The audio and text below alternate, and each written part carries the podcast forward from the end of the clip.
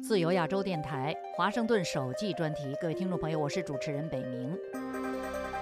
这一次的中国流亡者记事，我为您介绍我所知道的八九后流亡海外的中国天体物理学家方励之。方励之先生曾经在美国普林斯顿中国学社逗留过，我呢也曾经在那里驻足。不过是前后脚，无缘相见。后来我见到这位中国八九的精神领袖之前，先是看到他的字。那是二零零五年二月二十七日，他献给同是流亡美国的中国八十年代家喻户晓的大记者刘宾彦的礼物，他亲手书法的屈原的《天问》。那是很长很长的横幅，一笔一画的楷书，工工整整的毛笔字。当时是刘宾彦八十华诞及文学创作六十五周年的庆典酒会，那个酒会在普林斯顿大学举行。作为刘宾彦的忘年交，我和耶鲁大学中文讲师苏伟共同主持。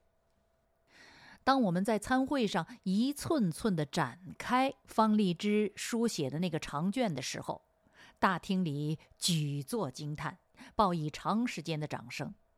都没想到，我们中国顶尖级的科学家不仅如萨哈罗夫一样拥有社会担当精神，而且还是个爱弄文房墨宝的书法家。除了心追手磨中国的书法艺术，方励之先生还酷爱意大利歌剧，并能亲唱。下面这个故事是真的。有一次，他的一位老朋友借宿他家，夜深人静的时候，听见方励之先生优美的男高音，是美声唱法，意大利歌剧。次日一问。原来是方先生半夜做梦，歌声是他的梦中呓语。我们知道，意大利歌剧需要有相当的音乐修养才能欣赏，如同中国的山水画需要专门学习才能避免雾里看花。理论物理学家爱因斯坦虽然隔行串山的拉小提琴。他毕竟没有到唐代中国的月下去举杯对酒吟诗作画，可是我们的方立之先生能欣赏西方嗷嗷叫的歌剧，已经令人错愕。他竟然梦中去了文艺复兴时代的意大利，还反客为主，化身为罗西尼、威尔第、普契尼笔下那些浪漫的主人公。他公然站在台上讴歌生死，献身爱情。后来我见到这位中国的萨哈罗夫，还是与我们共同的友人，我的师长刘宾燕先生有关。就在那次庆祝酒会的十一个月之后，沉疴中的刘宾燕病故了。遗体告别的那天是二零零五年。十二月十日，我记得普林斯顿当时白雪皑皑，殡仪馆内一派萧肃。告别仪式由我主持，方励之是刘宾彦治丧委员会的主席，也是告别仪式上的首位致辞人。会前，我在会场的人群中寻他不见，这时大门开了。方励之先生进门就找刘宾彦的妻子朱红大姐，在会客厅，他急急上前，张开手臂，紧紧地拥抱朱大姐，在握手低语安抚。朱大姐已是老泪盈眶，哀不自己。在一旁望见这一幕，我突然发现，这位想象中理性至上的科学家。原来是一位休戚相关、情深谊厚的弟兄。方立之先生在那次遗体告别的致辞中，高度评价刘宾彦先生的人格，只把宾彦比屈原和但丁，指出刘宾彦与他们的命运一样，出而追求真理，抨击权贵，继而遭离放逐，无怨无悔，终至客死他乡，彪炳青史。他为刘宾彦先生的辞世，借神曲的意象、境界和故事，以屈原的风格、笔法和语气，写了《送宾彦》那首词。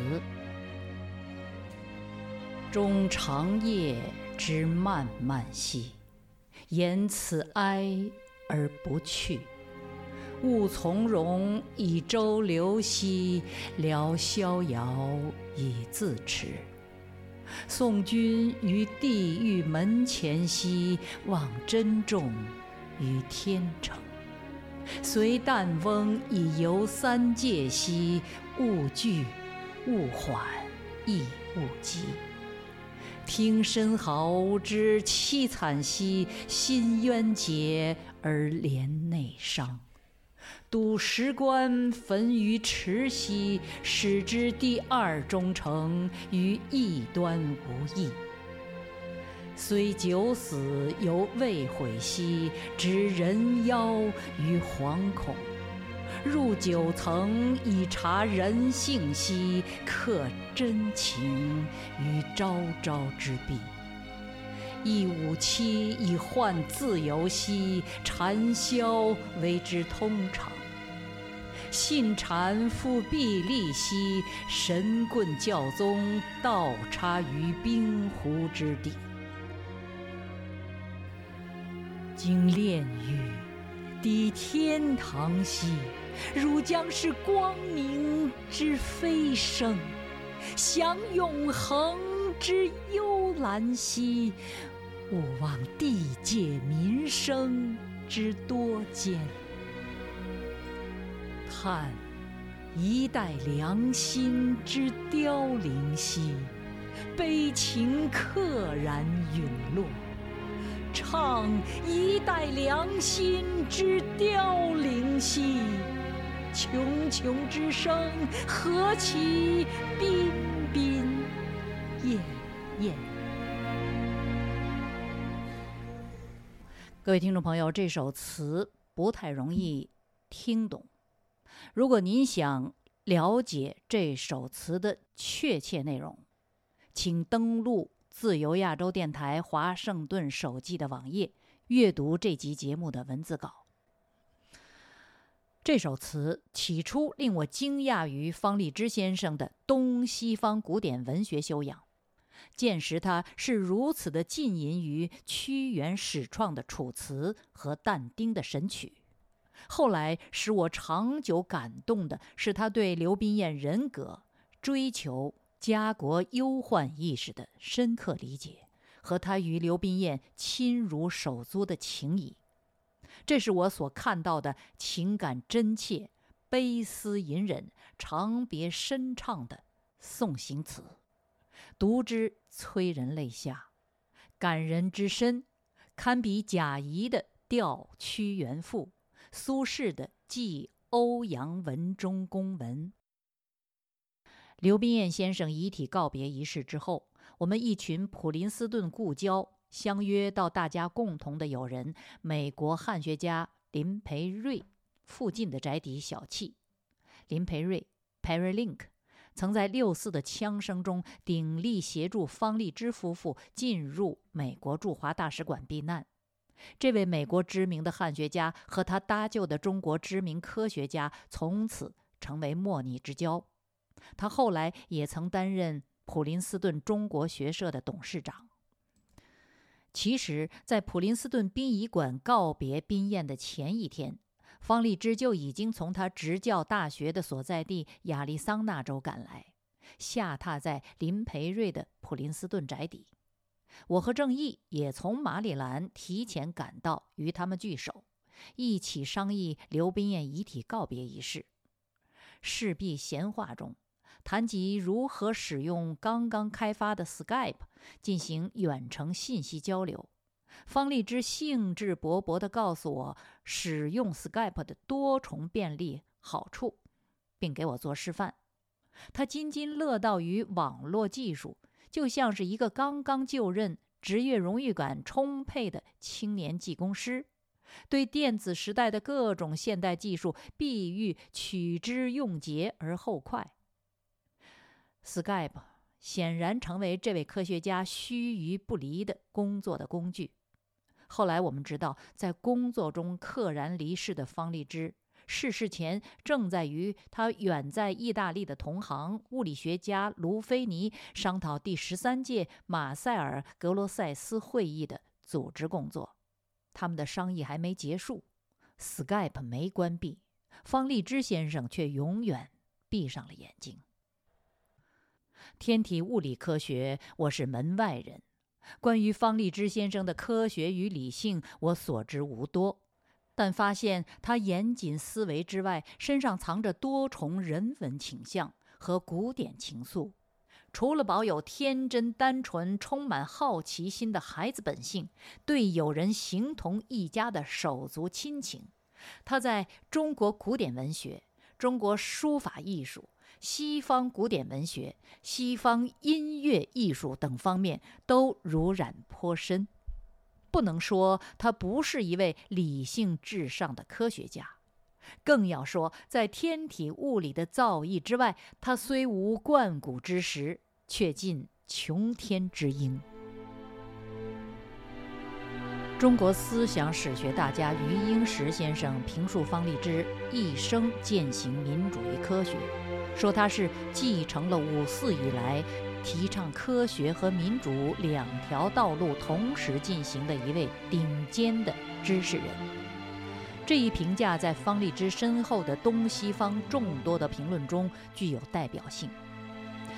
说到五四运动，对于其激进主义思潮和全面否定中国传统文化的趋势，中国思想界反思者日益增多。这一反思的首开先河者是余英时先生。早在1988年，他就为此梳理过中国的近代思想史，做过详细的论述。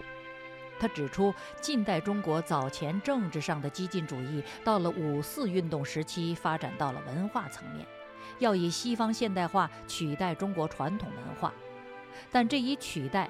并未能建立在对中国传统文化与价值充分了解的基础上。他指出，五四第二代、第三代，以至今天的知识分子，对于中国人文传统大概只有一个抽象的概念。即使其中有人肯花些功夫去翻检古籍，他们所戴的五四眼镜也使他们很难与立说之古人发于同一境界。至于连古籍都读不大通的人，那就更不在话下了。所以五四以来的反传统风气，越到后来越发展成一犬吠影、百犬吠声的情况。余英时先生认为，这是研究中国现代思想史的人所特别应该深思的地方。余英时对中国近代激进主义思潮的清理由远及近，一直回溯到文革时期。他指出，从一般标准说，中国现代思想的激进化在文革时期已经走到了全程的终点。不但中国传统文化和西方近代文化的主流都受到了最彻底的否定。古今中外一切存在过的社会秩序都成为诅咒的对象。他认为，经过七十年的激进化，中国思想史走完了第一个循环圈，现在又回到了五四的起点。西方文化主流中的民主、自由、人权、个性、解放等观念，再度成为中国知识分子的中心价值。各位听众朋友，在这里我想指出的是，在中国思想界这样一种激进化的大趋势中，方励之先生是个例外。他终生践行科学与民主并行的价值，继承了五四的诉求，但是他的思维方式和研究方法却并不属于激进派一脉。他不仅在文化上东西方并举，在科学领域也是上下求索。既无古今之限，又无中西之界，唯求事实，是真正的科学精神。举个例子吧，上个世纪七十年代的最后一年，一九七九年，破四旧立四新，痛批中国传统文化的十年文化大革命刚结束不到两年半，与世隔绝四十年的中国刚刚打开国门，极端激进主义思潮依然统领大陆。方励之先生作为中国第一位物理学家访问意大利西西里，时值爱因斯坦诞辰一百周年。在回答意大利国家电视台关于中国与爱因斯坦有什么关系这个难题时，他没说文革时期他的朋友种田的时候编了三大本爱因斯坦文集，而爱因斯坦在那时遭到举国的批判。他也不说民国时期爱因斯坦在从日本回德国的途中停泊过上海，而是一举返回到中国的古代。他告诉意大利记者：“二十世纪的爱因斯坦与十一世纪的中国有联系。”这一回答的要义是，已经获得公认的爱因斯坦理论所预言的一种致密星——中子星的存在。重要的证据之一就是中国宋朝司天官在一零五四年所记录的一次超新星爆炸。这一记录证实了脉冲星是中子星的推论。这个独特的回答说明，即便是全球物理学界的教皇爱因斯坦，即便在西人擅长的理性思维领域，也没能使方励之的眼睛只盯着西方，只研究现代而切断历史，摒弃中国。这个回答。博得了意大利人的欢心，方励之因此赞赏意大利人崇古好古。不过，这个发现也可以解释为是方励之先生己欲立则立人，因为如果不是他自己先行研究到中国古代，拿出答案，他怎么能发现意大利人如此上古呢？后来，方励之先生索性编了一份更为详细的中子星大事记，古今求索，东西彻查，然后按照逻辑顺序列出导致这一重要发现的最关键的贡献。另一个方励之上古的例子是这样的。国际社会一般认为，伽利略对运动现象的那段关于船在匀速行驶中，船舱里的飞虫、滴水、水中鱼运动的情况的描述，在相对论思想的发展中有至关重要的作用。但是，方励之回溯中国历史，发现早于伽利略一千多年，中国就有过完全相同的发现。这就是他从中国汉代古籍《尚书韦考灵要》中发现的相关记载，因此他在一份学术报告中对西方科学界指出，伽利略的发现并不一定就是最早的相对论渊源，这个渊源在中国，描述的也是行驶中的船上的情况。他并以此确认，在科学事业中。确实存在着不同地域的文化之间的联系。方励之先生这种上下古今中外全方位探索、绝不偏废于万一的科学精神，也成为方励之先生追求政治文明的动力之一。他指出过，伽利略的思想真正是物理学的始祖，他引发了不可遏制的科学潮流。而中国的思想先驱却像一颗一闪而过的流星，自生而又自灭了。针对这一现象，方励之先生总结说：“专制和孤立的社会绝不会有发达的科学，没有自由的交流就没有科学。”可见他的自由主义精神源于科学研究的需要，生发为政治文明的诉求。绝非是空洞的政治口号，而我们都知道，不切入现实，不切合历史，不能与历说之古人处于同一境界，是人们掉进激进主义陷阱的重要原因之一。都说一九八九年，中国流亡了自己最优秀的知识分子。我曾经不以为然，大陆仍然藏龙卧虎。那一年没有出走的人还有很多。可是当方励之先生溘然长逝后，我意识到，中共文宣界民主派高官王若望，中国新闻界感言大记者刘宾彦，中国科学教育界领衔人方励之。这三位曾被一起开除出党的巨头，当年都在中国，八九后都流亡海外，都年年远望长安，耿着于中国的政治铁幕。如今三人都已客死他乡，中国确实在八九之后流亡了自己最优秀的践行文明价值的精英。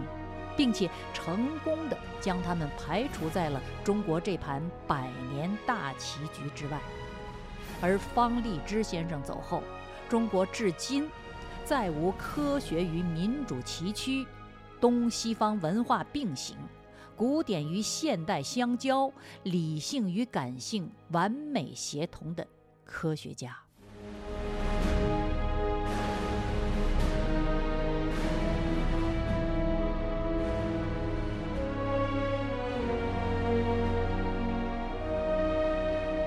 这是自由亚洲电台华盛顿首季专题，《中国流亡者记事》，东西合璧，古今相交，中国再无方荔枝。